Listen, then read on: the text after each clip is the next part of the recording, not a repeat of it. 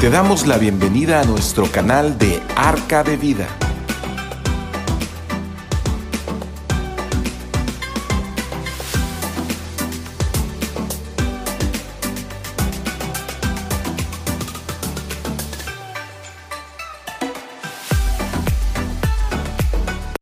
Muy buenas noches, mis hermanos. Buenas noches, este, tengan todos ustedes. Y bueno, este, sin más preámbulos, vamos a, hacer una oración. ¿Qué les parece? Vamos a continuar. Estamos viendo el tema de primicias eh, en, la perspectiva de, que Dios nos da eh, una vida en abundancia. Muy bien. Eh, gracias Señor por este día, gracias Señor por esta noche, Señor, por, por tu increíble misericordia que tienes con nosotros, Señor. Muchas gracias por traernos con bien, Señor. yo te pido que, eh, Señor, traigas con bien a los hermanos que vienen en el camino, Señor, a los que están en sus casas, Dios, a los que están conectados, Dios, eh, eh, por este medio. Muchas gracias por sus vidas. te pedimos, Espíritu Santo, que nos ayudes a comprender tu palabra, a entender lo que dice, Señor, en tu palabra, Señor, y sobre todo a llevarla a cabo en nuestras vidas perfectamente, Señor. Pone nosotros obediencia, Señor, en nuestro corazón, en nuestra mente, Señor, que sea un modo de vivir, Padre Celestial, obedeciendo lo que tú nos llamas a hacer, lo que tú nos dices, lo que tú nos enseñas, Señor, porque es para nuestro bien. Muchas gracias, Dios. En el nombre de Cristo Jesús. Amén. Muy bien, mis hermanos, entonces vamos a continuar con, con este, con este estudio. Es un este, Básicamente es un estudio de cinco días, pero bueno, lo resumimos nosotros en, en dos sesiones. Vamos a, ¿qué les parece si tomamos un resumen del, del, miércoles anterior? ¿no? Este, algunos aspectos muy rápidos, muy fundamentales, los que, digamos, a mí me llamaron mucho la atención, este, lo que les comentaba, y, lo resume bastante bien, este, lo que decía un pastor, un pastor en, aquí en el estudio, este, Wayne Meyers, eh, dice, eh, Dios no tiene tu corazón hasta que tiene tu cartera. Él, mencionaba esto, ¿no? O bueno, o cuenta de banco. Y es cierto, Jesús enseñó, decíamos que, que no podemos servir a dos señores, que no podemos servir a Dios y al dinero al mismo tiempo, ¿verdad? Así que honrar a Dios con nuestro dinero es un paso principal si queremos amar a Dios con todo nuestro corazón. Eh, en, manera de resumen, ¿verdad? También resumíamos que, por ejemplo, en la Biblia este, contiene más eh, de 2.500 versículos acerca del dinero. Decíamos que habla más del dinero que, del, este, que de la fe y del amor. La razón es que el dinero es uno de los asuntos más que, tiene más control sobre, las, sobre nuestras vidas. Eh, la, razón es que el dinero este, nos, nos, puede mucho en, a nivel, este, a nivel en general, ¿no? Social, personal, emocional. Eh, eh, y bueno, entonces, y decíamos, ¿cómo, ¿cómo, nos sentiríamos si de la noche a la mañana este, nosotros perdiéramos, por ejemplo, nuestra casa, nuestro patrimonio, tu auto, ¿no? tu empresa, ¿Cuáles serían eh, nuestras emociones cuando, cuando vemos nuestra, nuestra cuenta de banco disminuir o, inexistente, verdad? ¿Cómo sería nuestro, nuestro modo de actuar, verdad? ¿Cómo, cómo, eh, cómo nos sentiríamos estando este, endrogados, por ejemplo? Cuando nosotros este, estamos endrogados.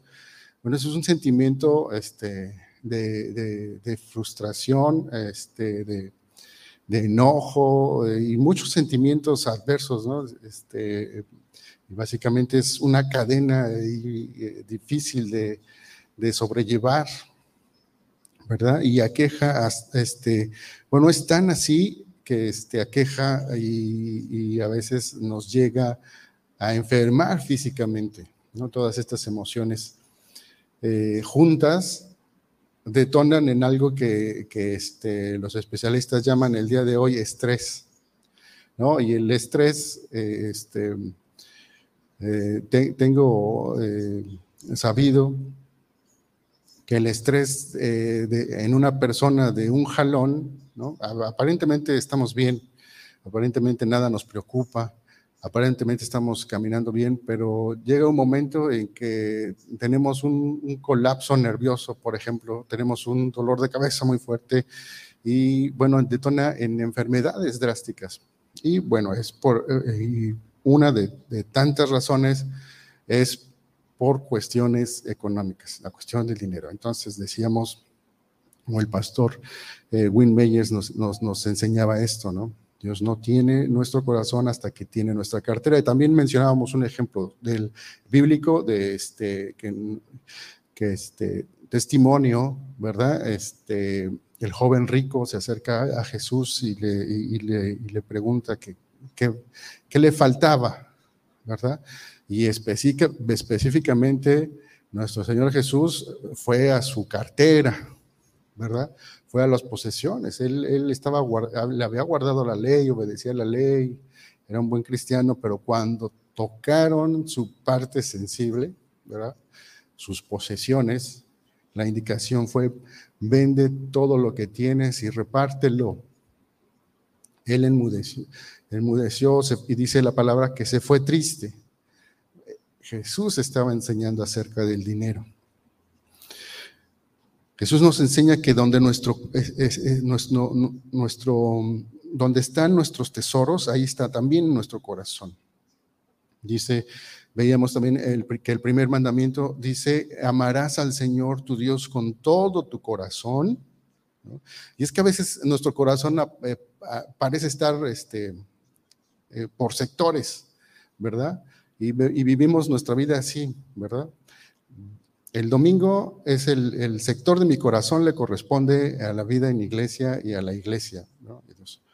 Eh, entre semana tengo otro sector en mi corazón, ¿no? Y ese se llama trabajo, y ese se llama ganancias, ese se llama eh, eh, negociar, etcétera, El, otro sector de mi, corazón, bueno, se llama familia, otro sector de mi corazón se llama una novia, otro sector de mi corazón, bueno, se llama mi automóvil, mi bicicleta, mi juguete favorito, etcétera, etcétera.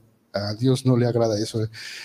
Al Señor es, eh, es todo. Amarás al Señor tu Dios, dice la palabra, con todo tu corazón, con toda tu alma, es decir, donde radican nuestras emociones con toda tu mente, ¿verdad? Dice la palabra del Señor.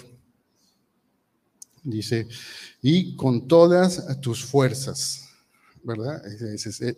el de con todas tus fuerzas es, eh, implica tiempo y esfuerzo, ¿verdad? Donde está concentrado eh, la mayor parte de mi tiempo, donde está concentrado la mayor parte de mi esfuerzo, donde está concentrado eh, y este, mi pensamiento, ¿verdad? Y, todo, todo eso. Si mi confianza está puesta, eh, decía, eh, en, ah, bueno, eh, ah, continuando con, con, el resumen en este estudio, dice, y en la lista de los diez mandamientos, este, uno de ellos dice, no tendrás ídolos o falsos dioses. ¿no? Y decíamos en su momento que un ídolo o un Dios o un Dios falso es donde pongo mi confianza y mis afectos, ¿verdad? Y explicábamos esa parte. Y, donde pongo mi confianza y mis afectos también puede, decíamos, en, cierta, en cierta medida pueden ser mis posesiones, mi dinero, mi cuenta en el banco, todo lo que ya habíamos referido, ¿no? Entonces, es, es este, y no, y no precisamente este, estamos eh, venerando una imagen, ¿no? Es que ese es este, lo que podríamos muchos de nosotros pensar que es idolatría. No, acá este, eh, va más allá. Un ídolo o, Dios falso es donde pongo mi confianza y mis afectos. Si mi confianza para el futuro está en mi empresa, puede ser un ídolo. Si mis afectos están en mi auto y pierdo mi paz cuando, cuando algo le sucede, puede ser un ídolo. Si mi estado de humor cambia cuando, cuando este, tengo dinero o dejo de tenerlo, puede ser un ídolo. Dios quiere que todo nuestro corazón, ¿no? Todo nuestro corazón le pertenezca. Dios quiere nuestro corazón de manera integral. Quiere una relación en resumidas cuentas, quiere una relación personal con nosotros. Quiere que practiquemos el primer mandamiento y, su palabra. Quiere que experimentemos, experimentemos la libertad de amarlo a Él. Bueno, entonces, esa es una clave interesante. Experimentar libertad de amarlo, experimentar la libertad de amar a Dios y conoceréis eh, la verdad, dice en su palabra, y vas a ser libre. Y verdaderamente libre, dice, eh, nos, enseña, nos enseña en su palabra. Experimentamos la libertad. Entonces, cuando eh, experimentamos la libertad en Dios, ¿no? en nuestro Señor, quiere decir que ataduras las hemos dejado atrás y todo lo todos nosotros, todos nosotros ama al Señor de una manera honesta y libre. Es cuando fluye nuestra alabanza, es cuando, cuando fluye, es cuando no, sentimos eh, el trabajo, no sentimos trabajo siquiera de, de, de, conducir hasta acá, de, venir en el transporte hasta acá, de, hacer cosas, de ayudar a las personas, porque porque estamos viviendo en la libertad del Señor. Estamos amando a Dios eh, libremente. Y entonces eso nos lleva a obedecer su palabra, a desarrollar su palabra, a, vivir conforme a lo que Él nos ha enseñado.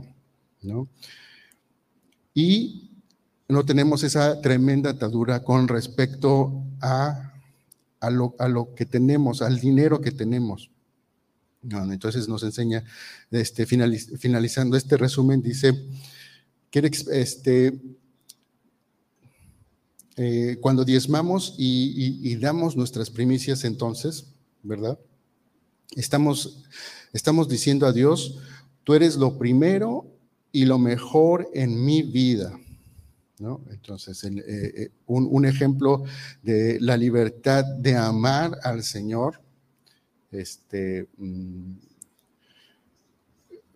en, la, manera física o de, dar testimonio, no, este, por ejemplo, este, a veces, a, veces el, eh, voy a dar un ejemplo de, por ejemplo, de, decir amar, ¿no?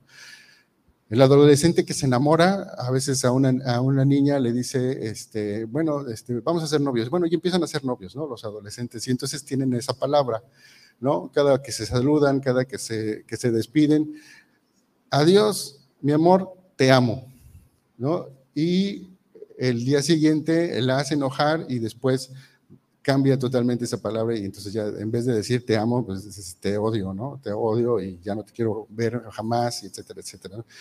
es tan fácil decir la palabra te amo que no necesariamente eh, eh, radica libertad en lo que se dice, ¿verdad? O, no sé si me, estoy dando a entender, no, necesariamente radica veracidad de corazón en, la, en, lo, que, en lo que decimos. Muchas veces le podemos decir a, nuestros, a nuestros hermanos, la paz de Dios, hermano, te vaya bien. Pero, este, y si el hermano que le estamos diciendo estas palabras, este, nos ofendió años antes o algo, y simplemente lo hacemos para cumplir el protocolo el día domingo en la iglesia, bueno, no estamos actuando en libertad de amar a al prójimo de corazón. ¿verdad? Y entonces Jesús en su enseñanza eh, con respecto a, la manera de dar testimonio de un verdadero amor es que si tenemos, si nosotros vemos que nuestro hermano tiene necesidad, ¿verdad? Y nosotros tenemos la posibilidad de ayudarlo, no solamente le tenemos que decir, la paz de Dios sea contigo, hermano, te vaya bien, sino agarrar nuestra cartera o agarrar lo que ya identificamos y proveer, ayudar y decirle la paz de Dios, hermano, te vaya bien. Eso es un aspecto, eh, eh, un, aspecto del Hijo de Dios que, que, este, que el Espíritu Santo revela inmediatamente en, nosotros. en otra parte de la escritura dice que, los que los que son guiados por el Espíritu de Dios, estos son hijos de Dios. Entonces, si tú ya identificaste alguna adversidad, algún problema, te lo contaron, este, y eh, sientes en ti el, deseo de ayudar y tienes con qué ayudar, eh, hermano, lo que sigue delante es tener libertad de hacerlo. Eso es gozo, eso es amar a Dios. En otra parte de la escritura también dice, si tú a uno de mis hijos pequeños le diste un vaso de agua o eh, lo hospedaste o, lo curaste, a mí lo hiciste, dice el Señor. Entonces, eso es libertad de amar al Señor nuestro Dios. ¿Cómo, ¿Cómo, es el testimonio de esto o cómo lo reflejamos este, físicamente cuando damos, cuando no, cuando damos eh, eh, este, nuestros diezmos, cuando damos nuestras primicias?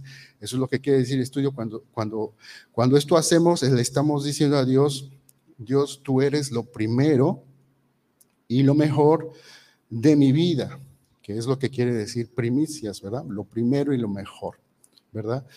Es, eh, decíamos que las primicias, cuando damos nuestras primicias, es, este, estamos dando una cantidad que, que previamente platicamos con Dios, decíamos, comentábamos, y y que eh, es eh, lo que todavía no tenemos, lo estamos dando en fe, es lo primero, lo mejor de nosotros, lo primero, lo que, nuestro, nuestro deseo de darle al Señor lo, que tenemos en base a, lo primero, eh, y, la primera temporada para nosotros coloquialmente es inicios de año, ¿verdad?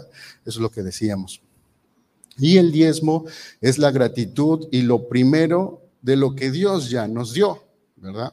Entonces, si ya nos dio un salario, pues lo primero que hacemos o se viene en nuestro corazón, el diezmo, ¿verdad? E inmediatamente, ¿no? Este, ya sea que lo, hagamos eh, por transferencia o lo traigamos a la iglesia o este, pero lo, tenemos que, este, siéntete en libertad, ¿verdad? De decirle a Dios, te amo, Señor, aquí están mis primicias, aquí están mis diezmos. Muy bien, entonces, continuando, este, más o menos vamos en tiempo, continuando, dos puntos, para, dos puntos más para terminar este estudio. Es el, el punto número cuatro, es en dónde damos nuestras primicias. Y vamos a ver también otro punto, el punto final, el punto cinco, dice, ¿qué resultado tendré si doy mis primicias, ¿verdad? Bueno, vamos a, vamos a leer entonces la palabra del Señor y vamos a, ahondar en el punto número cuatro, en dónde damos nuestras primicias. Dice aquí el estudio, voy a, voy a dar este, lectura eh, y vamos a buscar este, las lecturas bíblicas. Eh, primero, ¿qué les parece? Dice, este, eh, bueno, vamos a, eh, eh, vamos, a leer el, estudio primero y luego pasamos a las citas bíblicas. Vamos a estar viendo Malaquías 3.10, Ezequiel 44.30, Primera de Reyes 17, 13 al 14 y vamos a, leer también la palabra del Señor en Gálatas 6, capítulo 6, versos 5 al 7 y Primera de Timoteo 5, 17 al 18. Ok, dice, me acuerdo entonces de este, eh, en el estudio dice aquí que un predicador estaba invitando invitado estaba enseñando acerca de los diezmos. Y dijo que nuestros diezmos y ofrendas, ¿verdad? Las debemos dar en nuestra iglesia local. Bueno, y luego dio un ejemplo, ¿verdad? Que siempre eh, este, es, un ejemplo muy, muy peculiar, bueno, muy específico, muy sencillo de entender con respecto a esto, ¿no? Entonces el, eh, el ejemplo es este. Si vamos a comer a un restaurante y al final al final de que ya, ya terminamos de comer, degustamos la comida, nos gustó, ¿no? Lo que hacemos es que no vamos al restaurante de enfrente o a la competencia o a la fondita, ¿verdad? De enfrente a pagar la comida, sino que pagamos nuestro, consumo en el, en, el, en el lugar donde recibimos la comida. Entonces, es lo mismo. ¿Eh? Entonces, eh, tanto eh, es lo mismo con nuestros, nuestros diezmos, nuestras primicias, nuestro, nuestro, nuestro dar en ese aspecto, ¿no? Lo, no lo damos en, otra, en, otra congregación, damos nuestros diezmos y nuestras ofrendas en donde nos estamos alimentando de la palabra, en, el lugar donde tú te congregues, donde asistas a tu iglesia local, allí es donde tú debes de dar tu diezmo, tus primicias, lo, este, eh, lo, que, lo que el Señor ponga en tu corazón dar. Entonces, vamos a ver en, las, este, en, las citas bíblicas, dice que tanto en el Antiguo Testamento como en el Nuevo respaldan este principio de dar nuestros diezmos y ofrendas y no nada más nuestros diezmos y ofrendas, sino también las primicias a la iglesia donde Dios nos ha plantado, ¿verdad? Entonces, eh, hay otra, hay otra este, cuestión aquí, que muchos, este, muchos, eh, muchas personas se, han preguntado, ¿no? Y hasta, hasta en mí mismo ha, habido esta, esta pregunta. Dice, este, eh, por ejemplo, e, este es un ejemplo, ¿no? Puedo dar mi diezmo a, una abuelita, a, mi abuelita, ¿no? Que está en necesidad, ¿verdad? O si pueden enviarlo, este, o si pueden enviar el dinero a un misionero, ¿verdad? O si ves eh, una necesidad en alguna familia y tú quieres dar eh, tu diezmo a esa familia, ¿no? Esa, es eh, una buena acción sería, ¿no? Pero este, no es así. Hay que ponerlo, primero, este, ponerlo en oración, preguntarle al Señor, pero vamos a, vamos a, comprender, vamos a leer en la palabra del Señor cómo es la cosa, ¿no? Dice en el estudio, este, es una parte, la, parte fundamental del diezmo, de las ofrendas y de las primicias es soltar, es, es, un principio, el dar ofrenda, el dar el diezmo y el dar primicias, El dar este, es, esa porción que el Espíritu del Señor puso en tu corazón y tú es, este, es el momento de darlo en tu iglesia local, es, ese principio es soltar el control a Dios, ¿no? Es, es poner mis finanzas en las manos de Dios, ¿no? Entonces, si yo decido qué hacer con ello, entonces yo, yo estoy o sigo teniendo el control de el diezmo, el control de las primicias, el control de las ofrendas. Yo soy el que estoy decidiendo ponerlo en donde yo juzgo que debe de estar, ¿verdad? Y entonces no estoy, lo, lo estoy haciendo por, porque tengo un gran corazón, una mente brillante, ¿no? Pero lo que realmente no estoy haciendo es, no le estoy confiando a Dios ese control. No estoy confiando en Dios, no le estoy dando el control a ello. Entonces es por eso que este, damos nuestras diezmos, nuestras ofrendas a la iglesia local. Vamos a, leer en Malaquías 3.10, eh, dicen, traigan todos los diezmos a la tesorería del templo, ¿no? Eh, específicamente em, el lugar donde debe de ir nuestros, nuestros diezmos, nuestras primicias. La consecuencia de ello es para que haya alimento suficiente en mi templo. Si lo hacen, yo abriré las ventanas de los cielos y haré que venga sobre ustedes una benéfica y oportuna lluvia sobre sus campos para que obtengan abundantes cosechas. Los exhorto que me prueben en esto. Es un, eh, es un principio fundamental, ¿no?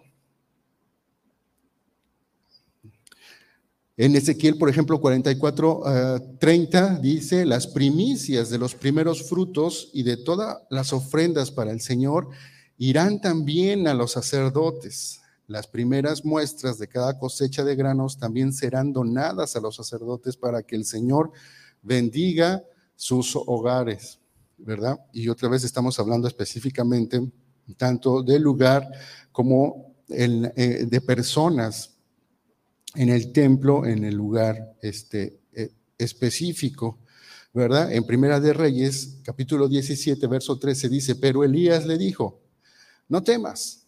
Eh, eh, Elías, un profeta, un siervo del Señor, hablando con este, una viuda, ¿verdad?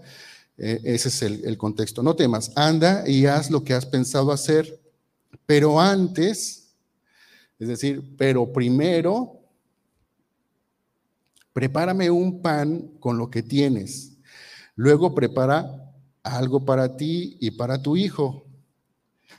Y la consecuencia de quien es el vocero de Dios, el profeta, ¿no? Y que da y suelta la bendición de parte de Dios hacia la vida cotidiana de las personas o hacia la vida cotidiana de la persona que está obedeciendo el, indicativo, aquí en Primera de Reyes, el indicativo del profeta, del profeta Elías, dice así, porque el Señor, Dios de Israel, dice que siempre habrá suficiente harina y aceite en tus depósitos hasta el día en que Él envíe la lluvia y vuelva a haber cosecha. Esa es una palabra específica para alguien que estaba, a una persona que estaba dispuesta a obedecer primero la palabra. ¿Ok? Entonces, está en nosotros eh, el obedecer eh, em, la palabra, ¿verdad? Y a veces no queremos obedecer.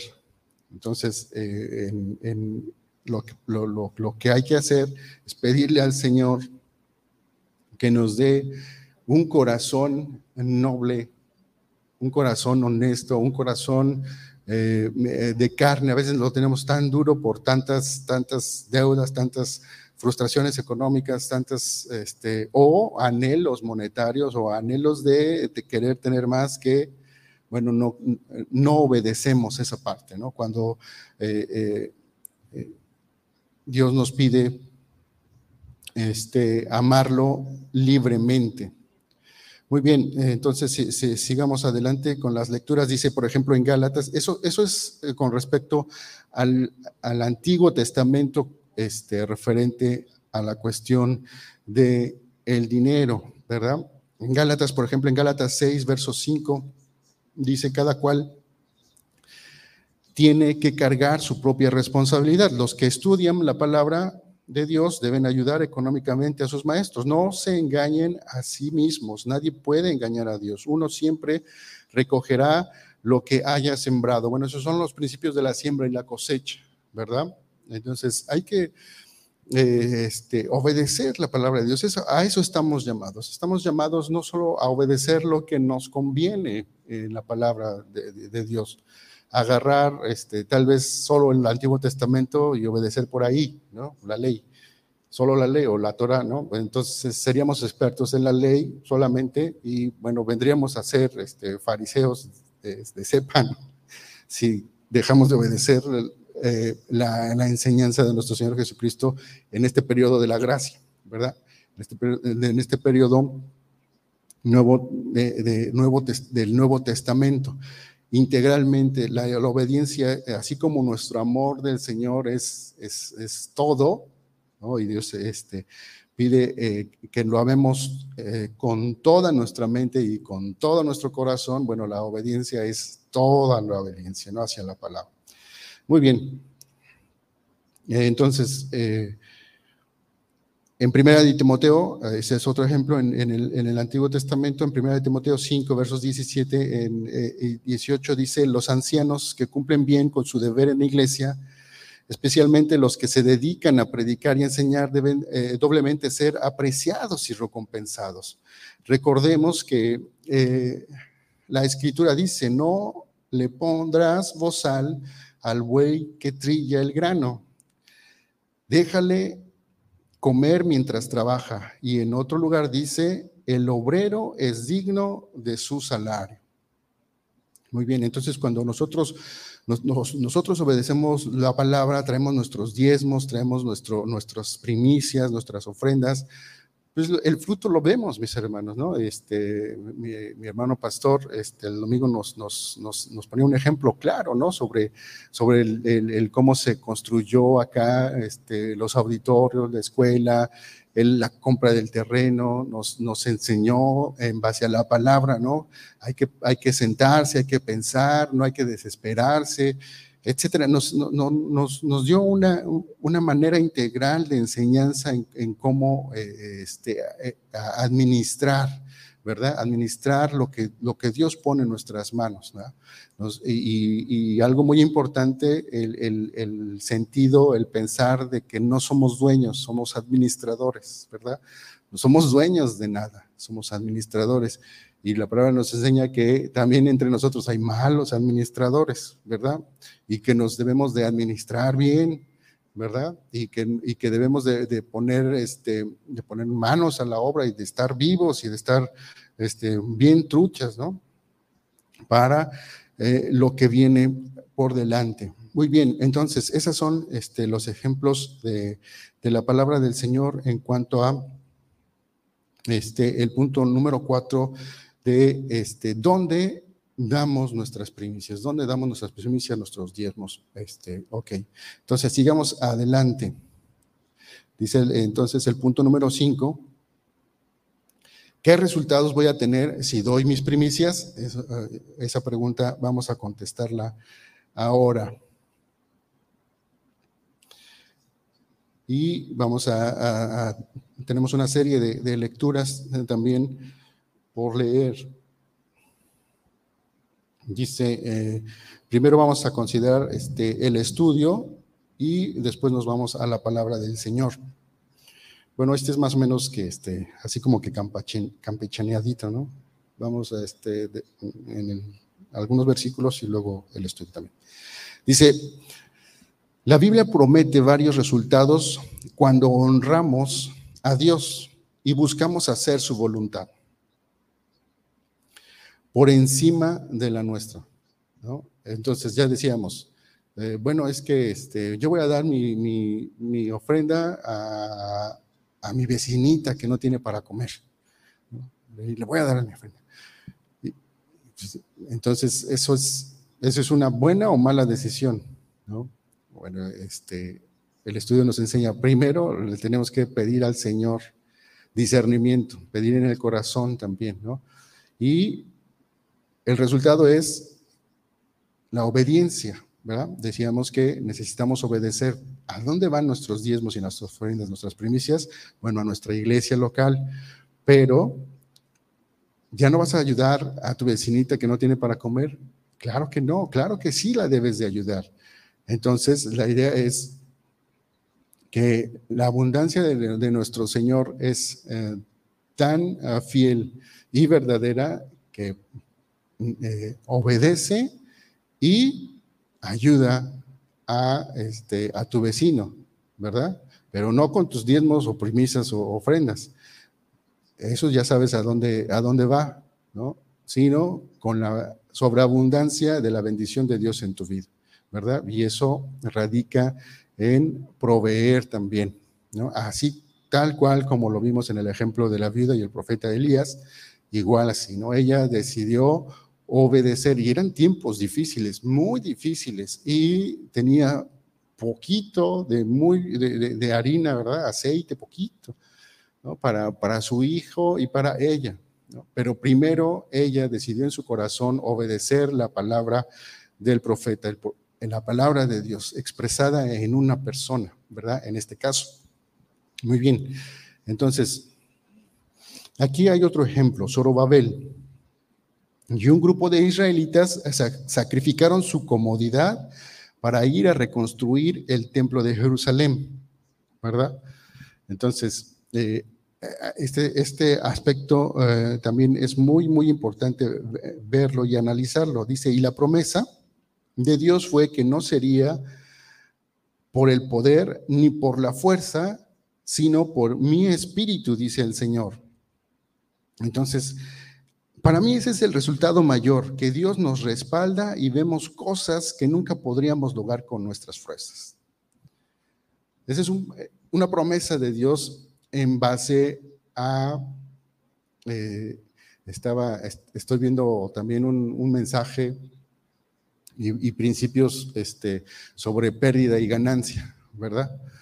Y este, está basado en la vida del apóstol Pablo, ¿no? que él consideraba como pérdida, digamos, todo lo que había estudiado, todo lo que, lo, que poseía, todo lo que le daba un, renombre oficial o, cosas así, lo tenía como pérdida para ganar a Cristo, ¿verdad? Para desarrollar su vida en Dios y por Dios, ¿verdad? Por, por Él, por Él hacía lo que hacía. Entonces, cuando eh, en este ejemplo, sacrificaron algo, había, eh, se, perdieron el Mundial de Fútbol, ¿no? Y vinieron a, trabajar, a, evangelizar en algún hospital, eh, vinieron a evangelizar y fueron a visitar algún preso, etcétera, y sacrificaron el partido de, la selección o, del Mundial de Fútbol. Sacrificaron todo ese tiempo y se dedicaron. eso es, un, es, una comodidad, ¿verdad? Eh, eso es un, un gusto que implica un tiempo, ¿verdad? Un tiempo en específico que tú nada más estás sentado para recibir emociones de gol o de decepción, ¿verdad? Pero si tú lo, si tú lo pierdes, si tú lo das por pérdida y obedeces, ¿no? La, lo que el Espíritu Santo te está diciendo hacer y vas y apoyas y, y enseñas y ofreces y das, ¿verdad? Y das ese tiempo y esfuerzo, eh, la promesa, así como a Zorobabel y a sus, amigos, a al pueblo de Israel, a su, eh, en base al sacrificio de su comodidad para reconstruir el templo en Jerusalén, dice, no es por, porque eres muy buen constructor, no es porque tienes mucha fuerza o, lo que tú, o, mucho dinero o mucho poder económico o mucho poder de negociación o, mucho de eso. No es ni por la fuerza ni por el poder, sino por mi espíritu. Y es aquí eh, donde está la clave, ¿verdad?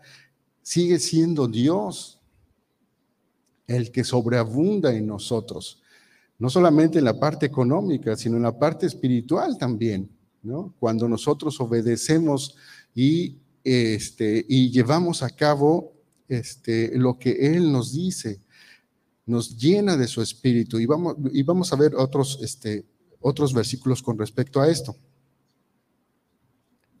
Dice, por ejemplo, en Proverbios 14, eh, eh, capítulo 11, verso 4, dice, una vida de principios es más poderosa para atravesar tiempos difíciles que, em, eh, perdón, vamos al, al verso. Proverbios 11:4, de nada servirán las riquezas en el día del juicio, pero la justicia te librará de la muerte. ¿Verdad? Una vida de principios, ¿no? Obedecer la palabra de Dios es, es, es, es una vida de principios, es, la, eh, eh, es, la fe que tenemos en, en ese sacrificio de Jesucristo, ¿no? Y por esa fe en el sacrificio de, Jesucristo, nosotros somos justificados, ¿verdad? Y entonces necesitamos vivir esa vida en los principios. Es más poderosa para atravesar tiempos difíciles que una cuenta millonaria. O sea, que cuando practicas el principio de poner a Dios al principio de tu vida, puedes hacerle frente a esos tiempos difíciles, ¿verdad? Entonces, cuando vienen noticias adversas, ¿no?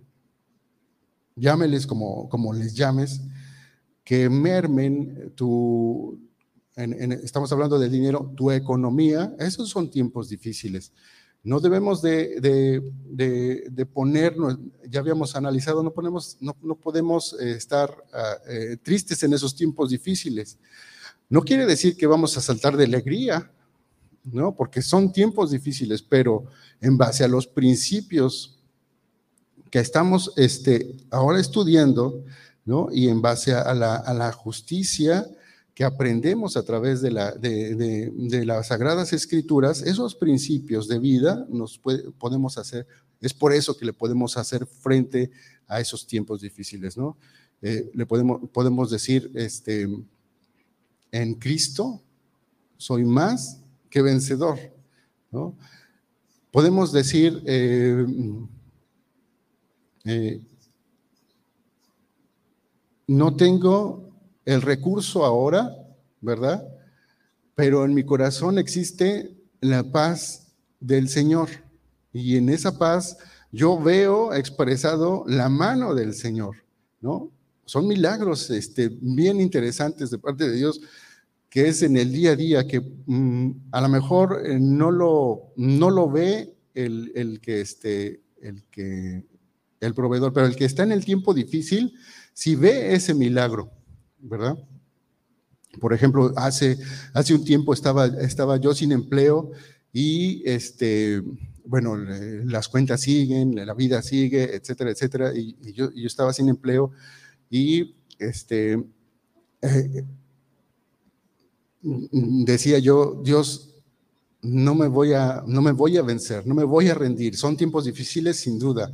Eh, ni siquiera, ni siquiera sé si voy a, si, voy a, este, a poder, a poder este, pagar la colegiatura del mes que viene, ¿verdad? Y entonces tenía mi listita y en oración este, este ponía puntos ahí en la, en la lista de cosas que no sabía si podía hacer, pero tenía la seguridad y la certeza de que Dios es mi proveedor. Y esa era una sencilla oración que venía a mi, a mi cabeza y que viene a mi cabeza cada vez, ¿no?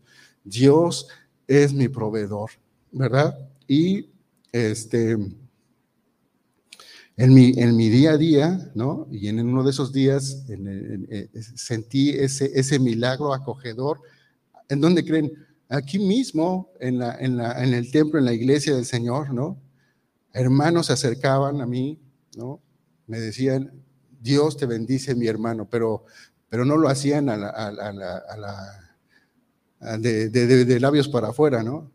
Eh, yo no sé si, eh, yo, bueno, no, yo no sé, yo sí estoy seguro que el Espíritu Santo de Dios puso en su corazón de darme una bendición, una bendición que realmente fue, eh, yo me sentí como esa viuda con el, con, niño, ¿no? Yo, yo obedecí al Señor y el Señor en el largo de todo ese tiempo fue mi proveedor. Ese es un milagro que yo he vivido latente este, y lo sigo viviendo todos los días, ¿no? Y de ahí este, todos estos, toda esta enseñanza, todos estos, estos pasajes bíblicos, porque es, es, es importante obedecer al Señor. Este, eh, por ejemplo, en otro, otro verso en la palabra del Señor, en Proverbios, dice, el que da en abundancia recibe más de lo que dio, pero el que es tacaño termina en la pobreza, en la, en la pobreza. ¿verdad? Entonces dice que una, este, una vida de principios es más poderosa para atravesar tiempos difíciles que una cuenta millonaria. Y eso, ¿cuántos ejemplos tenemos de, millonarios que se suicidan por perderlo todo, ¿no? O de gente muy rica que pierde muchas posesiones, muchas riquezas en un casino eh, y, bueno, es tanta su frustración, tanta su, su, su, problema que se suicidan, acaban con su vida, porque su Dios era, era, esa, era esa cuenta millonaria, ¿verdad? No pudieron soportar los tiempos difíciles. ¿no? Eh, entonces, el, el, no, eh, que nos enseña este, este principio, que el mundo generoso se hace cada vez más grande y que el mundo del tacaño es más pequeño. Dios quiere crecer tu mundo, Dios quiere que crezcamos en esa abundancia, ¿no? Este, y bueno, tú, tú dirás, eh, voy a tener muchísimo más dinero que, que el día de hoy. Este, y si te estás preguntando si vas a tener más dinero por obedecer esos principios, tu Dios sigue siendo el dinero. O sea, esos principios deja el dinero fuera de la ecuación, porque ¿quién es tu proveedor? Dios es tu proveedor. Dios es el que, el que sabe qué necesidad tiene tu vida. ¿no? Bueno, tu mundo Dios quiere crecer tu mundo. Vamos a hablar sobre eso. Tu mundo es tu capacidad personal, son tus oportunidades que tienes. Entonces, la influencia que Dios te quiere dar, ese es, tu mundo, ¿no? la influencia que Dios te quiere dar, las amistades, las puertas abiertas, un corazón más grande hacia Dios y las personas, una vida y en las personas una vida, una vida cada vez más grande. Algunos años significan más finanzas, otros años significan más perspectiva y la sabiduría y, sabiduría para manejar una temporada difícil. O sea, no solamente es dinero, no solamente es una cuenta bancaria, ¿verdad? Sino es capacidad personal y esto quiero ahondar un poco más sobre la capacidad personal y la sobreabundancia hacia una persona. Hace muchos años en, mi iglesia local en Ciudad de México, había mucha, muchos hermanos este, nuevos en la palabra y que eran analfabetas, por ejemplo. Entonces, y, por, y por esa razón, bueno, este, no tenían este, pues, recursos o buenos recursos. ¿no? Entonces mi mamá se dio a la tarea de este, enseñarles a leer y a escribir y hacía células para enseñar, como una escuelita, ¿no? De secular, para leer y escribir. Y entonces ocupaba su tiempo, ¿no? Para enseñarle a personas adultas, muy adultas, algunos, algunos de ellos, a leer y a escribir. Y empezó a sembrar ese, ese, principio, esa enseñanza de, de, aumentar sus capacidades en esas personas, ¿verdad? Es decir, no solamente es dar dinero, no solamente es dar, este, sino, sino dar tiempo. Eh, si el Espíritu Santo de Dios puso un objetivo claro en ti y tienes la, y, Dios te ha dado la capacidad de, de responder a eso, hazlo, obedécelo, ¿no? Entonces, Dios quiere crecer nuestro mundo, quiere crecer nuestras capacidades. Al final, estas personas terminaron toda su primaria por el, por el, por el método abierto, toda la primaria, se graduaron de la primaria y algunos de ellos de la secundaria. ¿Y qué cree que pasó? Bueno, pues consiguieron un, mejor trabajo, ya no, ya no, ya no, no, ahora sí que ya no les hacían el cuento en, las cuentas, ¿no? no se los llevaban, como quien dice, al baile por no saber leer, sabían lo que firmaban, lo que no firmaban. Su mundo cambió, eh, su mundo empezó a ser diferente y la provisión de Dios eh, con ello, ¿no? Entonces, qué tremenda bendición fue esa época, esa temporada. Eh, y, ahora lo entiendo, esa, esa expresión de las primicias y en la ofrenda a Dios este, es muy importante obedecerla en nuestras vidas, ¿verdad? Entonces vamos a las, lecturas bíblicas, ¿qué les parece? Leímos en Proverbios, pero hay otros, otros, otras lecturas que quiero compartir contigo. Dice en Zacarías, por ejemplo, 4, verso 5, dice, y el ángel me preguntó, ¿en realidad no lo sabes? Yo le dije que no lo sabía. De modo que el ángel me dijo, este es el mensaje de Dios para Zorobabel. No vencerás con ejército ni, ni usando tu fuerza, sino solo con mi espíritu, dice el Señor Todopoderoso. Es, Zorobabel atendiendo al mensaje. No, eh, a, lo mejor él, era un empresario con mucho poder económico, pero no era por ahí, ¿verdad? La obediencia de él a lo que iban a hacer estaba basada simplemente en Dios, en el Espíritu del Señor. Y muchas cosas que, nosotros hacemos y hacemos por fe, nosotros creemos que no son con nuestras fuerzas. Hay veces que nosotros hacemos cosas que luego razonamos y que no teníamos la capacidad de haber, haberlas hecho. Pero es el Espíritu Santo de Dios que nos instruyó, nos capacitó para poder presentar esa ofrenda, esa ayuda, esa, esa, esa primicia, ¿no? Para beneficiar a alguien, para dar bendición a otra, a, otra persona. Dice, por ejemplo, en, en, el Salmo número 4, verso 5, dice, este, eh, en adelante dice, pongan su confianza en el Señor y preséntenle preséntenle sacrificios agradables. ¿no? Principios este, que, bueno, necesitan eh, tu punto de obediencia. Pon tu confianza en el Señor, ¿verdad? Preséntale sacrificios agradables. En otra parte de la escritura, bueno, cuando, cuando vengas a ofrendar, ¿no? pues que tu corazón no esté triste por lo que vas a dar, porque de lo contrario, pues no des nada, ¿no? Eso no le agrada al Señor, no, no le agrada un corazón triste, ¿no? Porque ¿qué pasa? Este, pues eh, diría, este, diría Miriam, mi esposa, pues ya te delataste, ¿no? Fácil ya te delataste, porque si al ofrendar vas triste o vas, vas escogiendo los centavos para pasarlos ahí al alfolí, ¿verdad? Entonces, ¿dónde está tu corazón? En las riquezas, en el dinero, y tu Dios es el dinero otra vez, ¿no? Y, se entristece tu vida, tu corazón, cuando vas y das ofrenda. Si, es, si sigue siendo así, este, por favor, ya no lo hagas. Pon tu confianza en el Señor y preséntale sacrificios agradables. Muchos dicen, dice el verso 6, muchos dicen que tú, Señor, jamás nos auxiliarás. Haz que la luz de tu rostro resplandezca sobre nosotros ¿Se acuerdan? Ampliar nuestro mundo. La luz del Señor, de su rostro, resplandezca sobre nosotros. Dice el verso 7, sí, la, sí, la alegría que me has dado es mucho mayor que el gozo de ellos en la siega cuando contemplan su abundante cosecha de grano y vino. ¿Ah?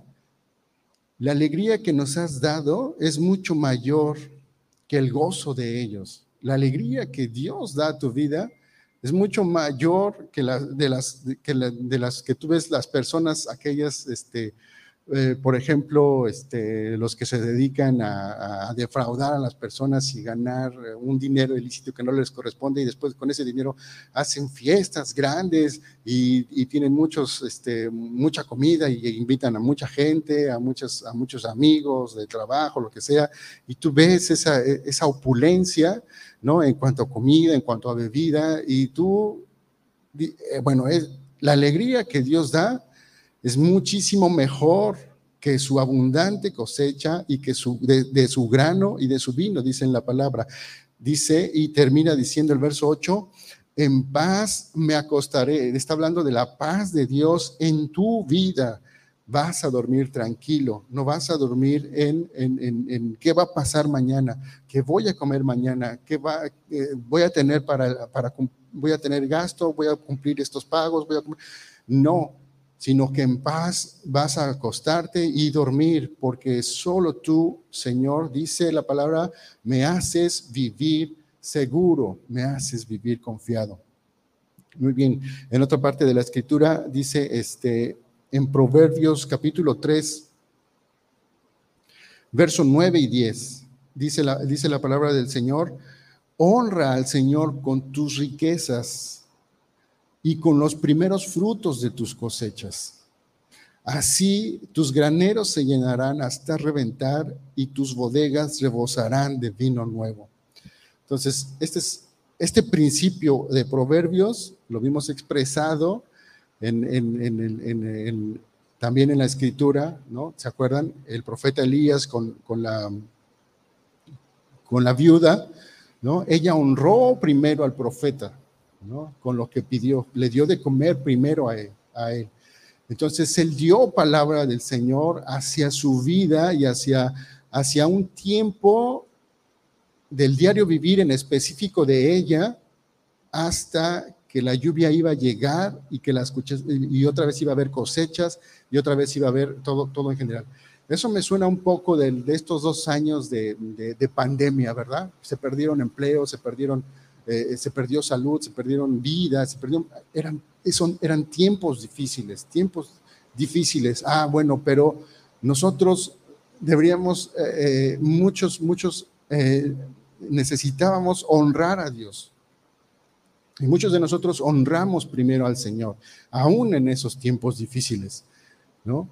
Dice, dice la palabra de Dios, muchos de nosotros eh, no dejamos de, de, ofrendar, de diezmar, de dar primicias. Eso es obediencia, ¿verdad? Eh, cumplimos la palabra del Señor cuando, cuando dice acá, o cumplamos la palabra del Señor en, en adelante, ¿verdad? Honra al Señor con tus riquezas, con lo que tienes, ¿verdad? Es cuando, eh, si honras al Señor con tus riquezas, es que ya ya conquistó tu cartera, según el pastor Win, Meyers, ¿no? Con tus riquezas, con los primeros frutos de, tu, de tus cosechas, ¿verdad? Entonces, con las primicias, con, porque le das a Dios lo primero y lo mejor, ¿no? Y eso es un acto de fe para la nueva temporada que empieza para el nuevo año que, viene. ¿no?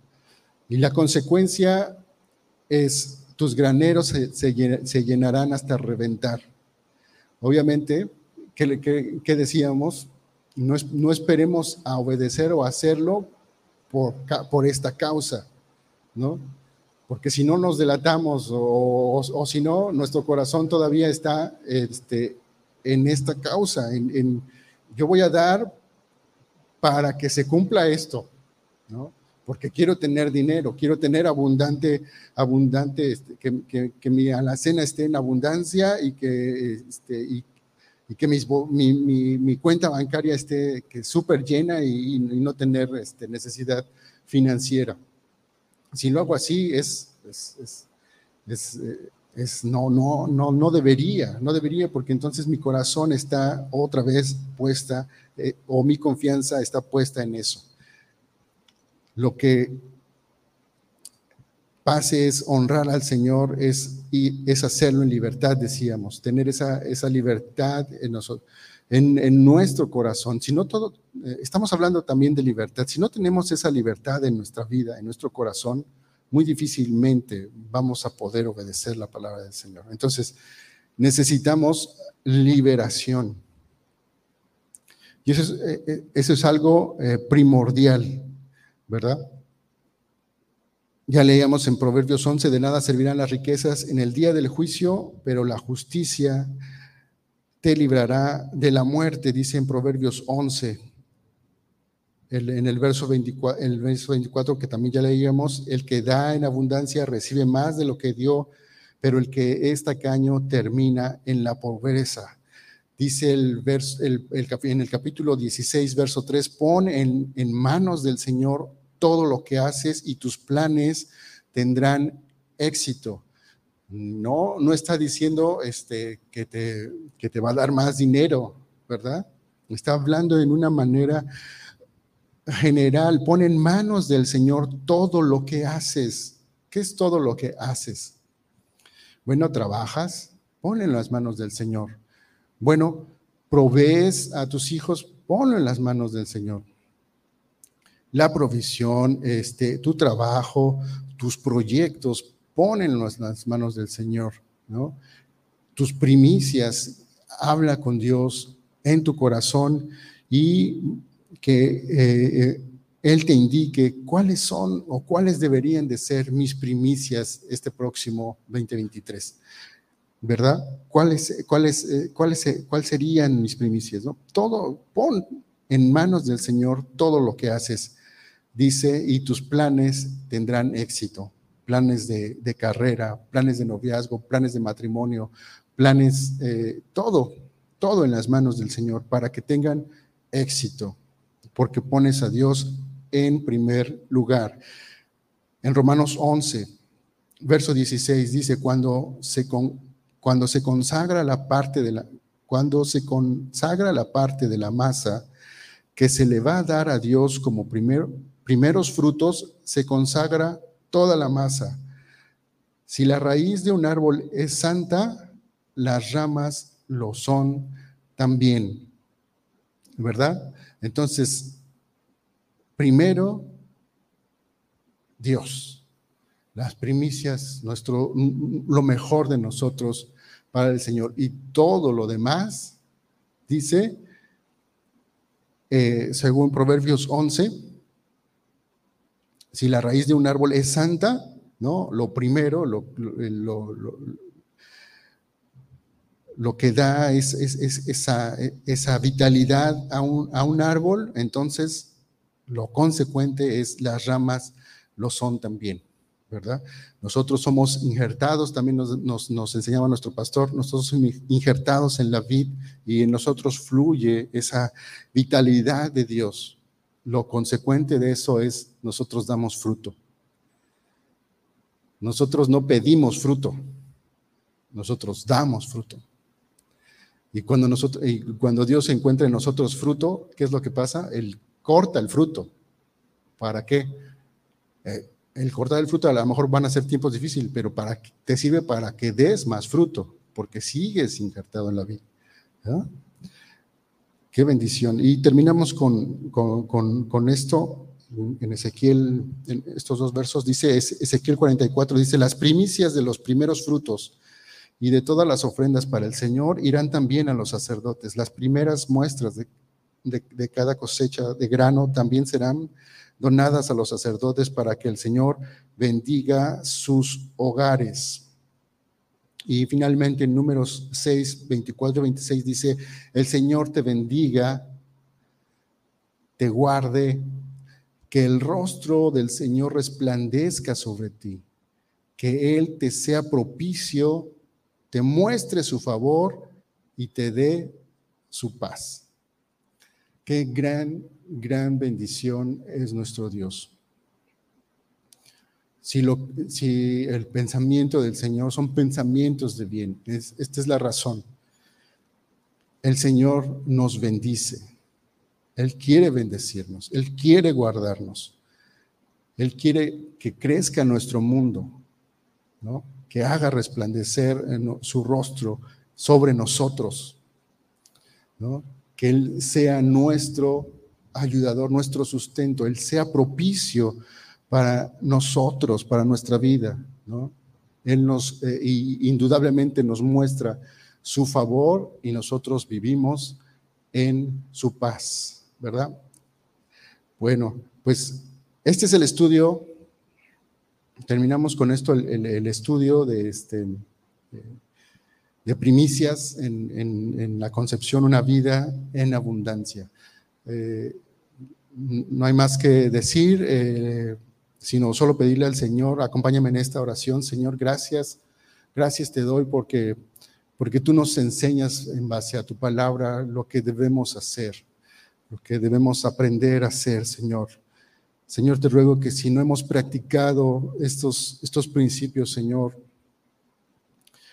nos instes, que tu Espíritu Santo nos inste a nuestro corazón, a nuestra mente en, poder obedecerle, en querer obedecerte, Señor, en anhelar obedecerte, Señor, en llevarlo a cabo día con día, Señor.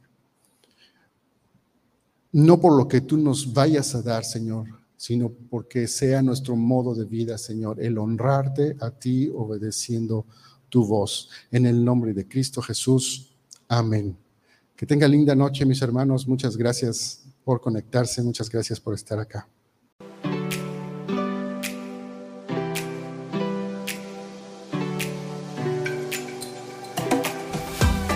Gracias por sintonizarnos en Arca de Vida.